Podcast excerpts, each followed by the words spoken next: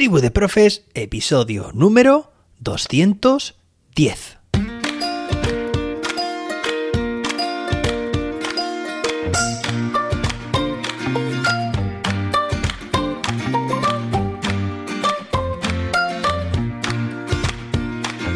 Hoy es viernes, día 4 de noviembre de 2022.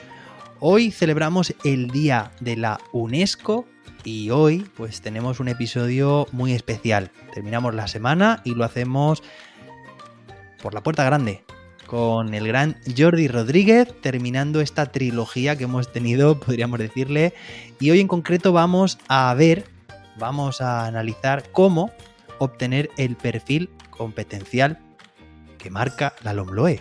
De nuevo, preguntas fáciles, Jordi. Muy buenas, muchas gracias por estar aquí un día más. ¿Y, qué tal? O sea, vamos al, grano.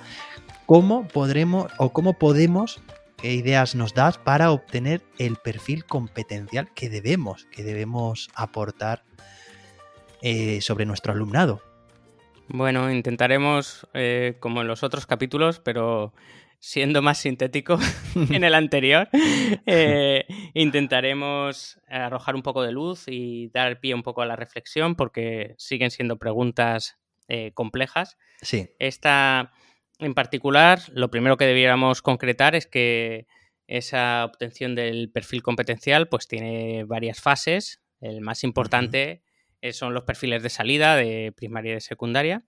Pero después es cierto que en el, eh, centrándonos en educación primaria, en el título 3, en el capítulo 2, en el artículo 37, nos marca que lo que pretende es sacar un informe sobre el grado de adquisición de las competencias de cada alumno o alumna. Aquí ya estamos hablando de ese nivel competencial, de esas competencias clave. ¿Vale? Y nos da una serie de anexos, el anexo 7 y el anexo 8.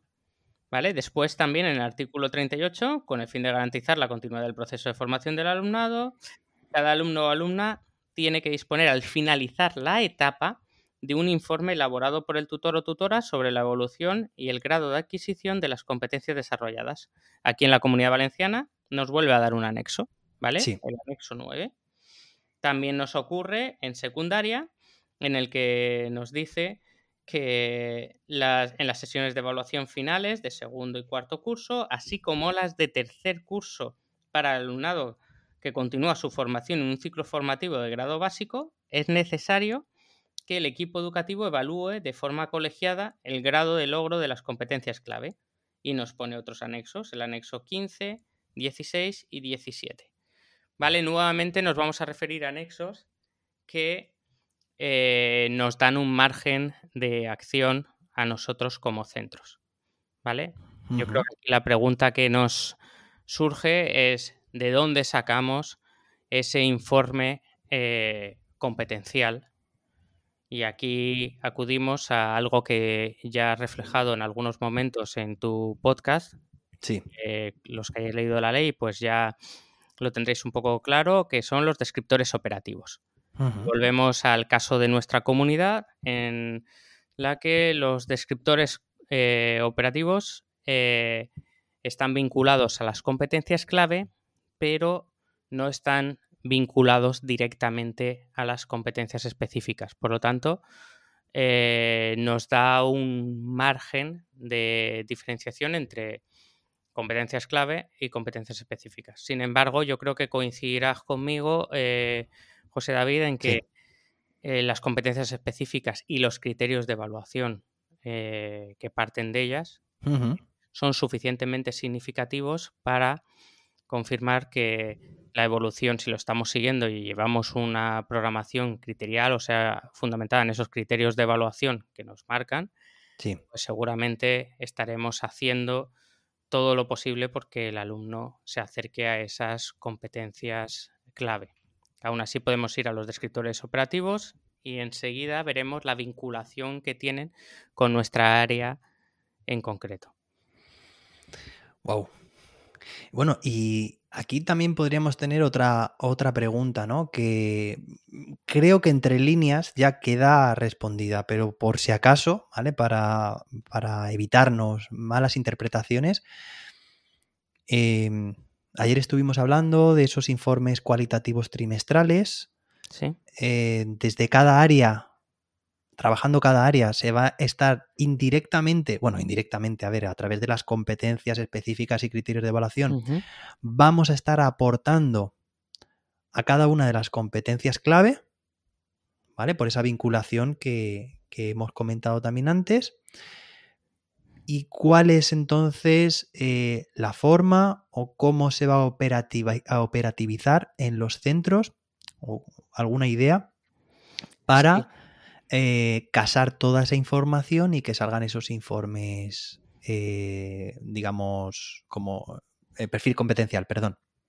Yo creo que, como hemos comentado, debemos ir a esos descriptores operativos, veremos la vinculación que tiene desde las materias para servirnos un poco de guía sobre lo que estamos metiendo dentro de los criterios de evaluación en las en nuestras distintas materias. Sí. Pero la duda que debiera surgir de ahí, de esa, si estamos, si todo está funcionando como un engranaje, sí. realmente la asignatura nos va a acercar esas competencias específicas, me va a decir cómo desde mi materia puedo ser competente en cualquier competencia clave. ¿Vale? ¿Qué aporto yo desde mi materia a cualquier competencia clave?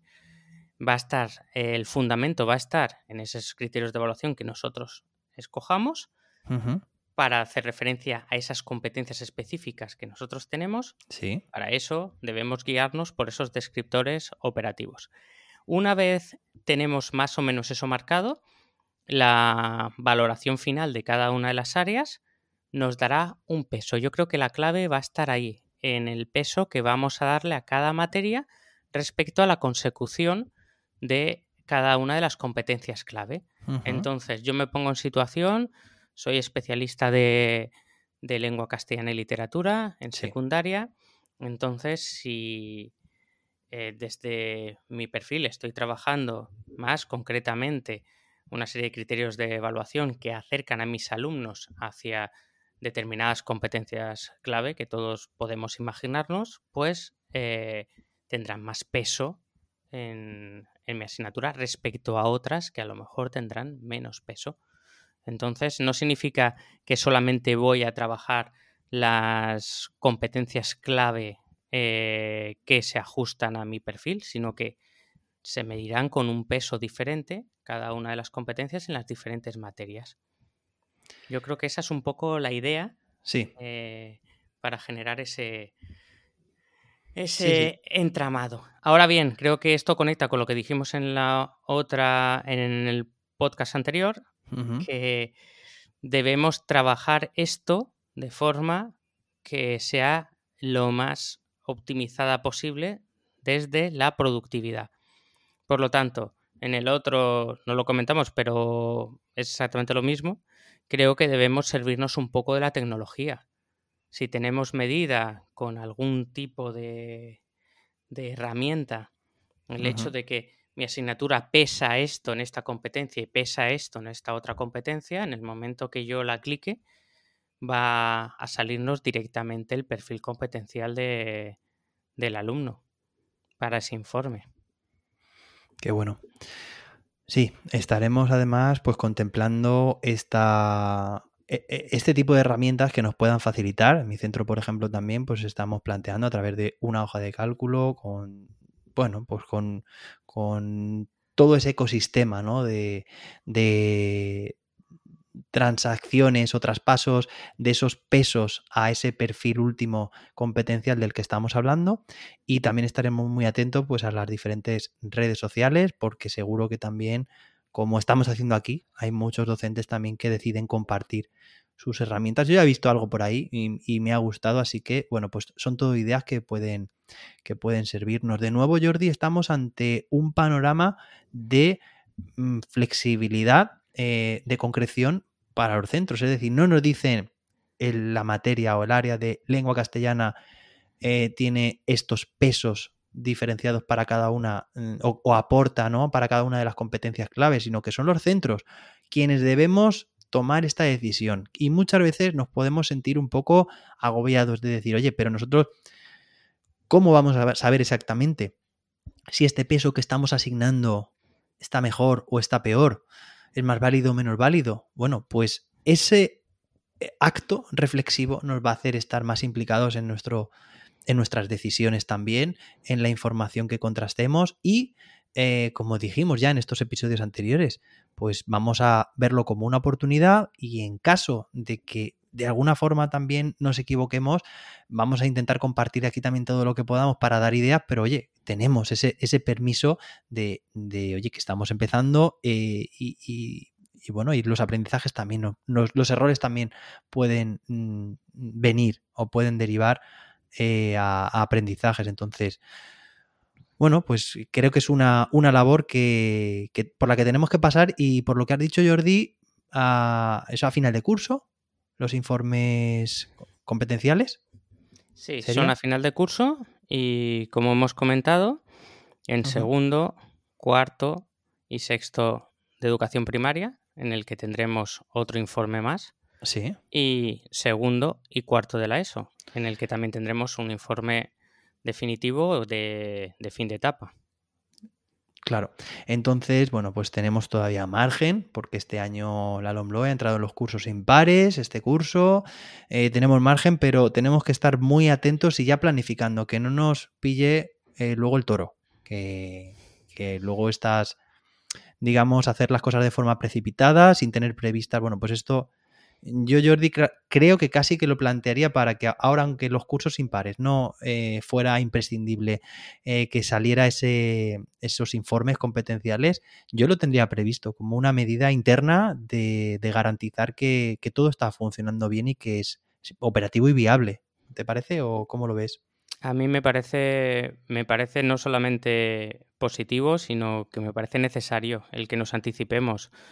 Así como, y esto es posible que sea un poco más polémico, sí. Eh, como en los centros en los que los cursos pares eh, pretenden no adaptarse a ningún tipo de modificación. Yo creo que es posible que podamos ir un poco menos estrictos en ese tipo de, pero no tiene ningún sentido que un curso como eh, segundo de primaria, que el año próximo va a tener tercero de primaria, siga funcionando exactamente igual, sin esos matices, porque si estaba trabajando competencialmente es perfecto, no va a ser ninguna diferencia. Pero los centros que acaban de descubrir las competencias y están intentando implementarlas en tercero de la ESO, me parece es, mi opinión, ¿eh? simplemente, pero me parece un error que dejen de lado el tránsito que va a necesitar ese alumno de segundo de primaria o de cuarto de primaria o de sexto de primaria o de segundo de la ESO. Eh, para ir avanzando el próximo curso, aparte de que no va a dar esa posibilidad de trabajo en equipo de todo el centro. Claro, claro, pues me parece muy interesante este último comentario, Jordi, porque, bueno, como tú dices, puede ser algo polémico en este sentido, decir, no, cursos pares todavía eh, hay, que, hay que seguir con, digamos, con, de alguna forma con, lo que la ley anterior eh, marca, porque está vigente todavía en esos cursos, pero sí que es cierto por lo que tú dices, oye, que, depende también de los centros, de cómo estén ya instaurando ese cambio, ese, esa mirada más, más o menos competencial, pero para ir todos a una y favorecer sobre todo esa transición que el año que viene ya se verá irremediablemente eh, vigente. Entonces, bueno, pues hoy tenemos hemos tenido un episodio un poco más, más condensado. Esperamos que os haya gustado. Muchísimas gracias, Jordi, por estos tres episodios, por pasarte por aquí por Tribu de Profes, que yo sé que lo sientes como un proyecto, pues eso, que tú has estado desde el inicio y, y es un proyecto muy familiar que tenemos también. Y oye, muchísimas gracias por todo lo que nos has compartido. Yo voy a dejar aquí también a recomendar una profe que también es de la zona, eh, muy activa en redes sociales y es Beatriz Cerdán, arroba Beatriz Cerdán en Twitter y Bea-Cerdán-Supervía en Instagram. Y Jordi, muchísimas gracias. Espero que pases un fantástico fin de semana. Y, y nada. Muchas gracias a ti, José David, y enhorabuena por todo lo que aportas y bueno, soy fiel seguidor, aparte de que es cierto, me siento parte de esa tribu de profes que se inició este verano, pero quiero darte expresamente mi enhorabuena por este podcast del que soy seguidor, tanto yo como la mayoría de gente que tengo a mi alrededor. Qué bueno. es que aprendemos mucho contigo.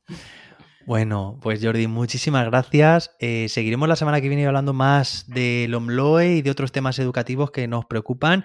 Y oye, ten el teléfono disponible por si acaso tengo que recurrir a ti en alguno que otro episodio. Lo que haga falta y lo sabes. Muchas gracias, un fuerte abrazo y nos escuchamos el lunes con más y mejor. Hasta entonces, que la innovación te acompañe.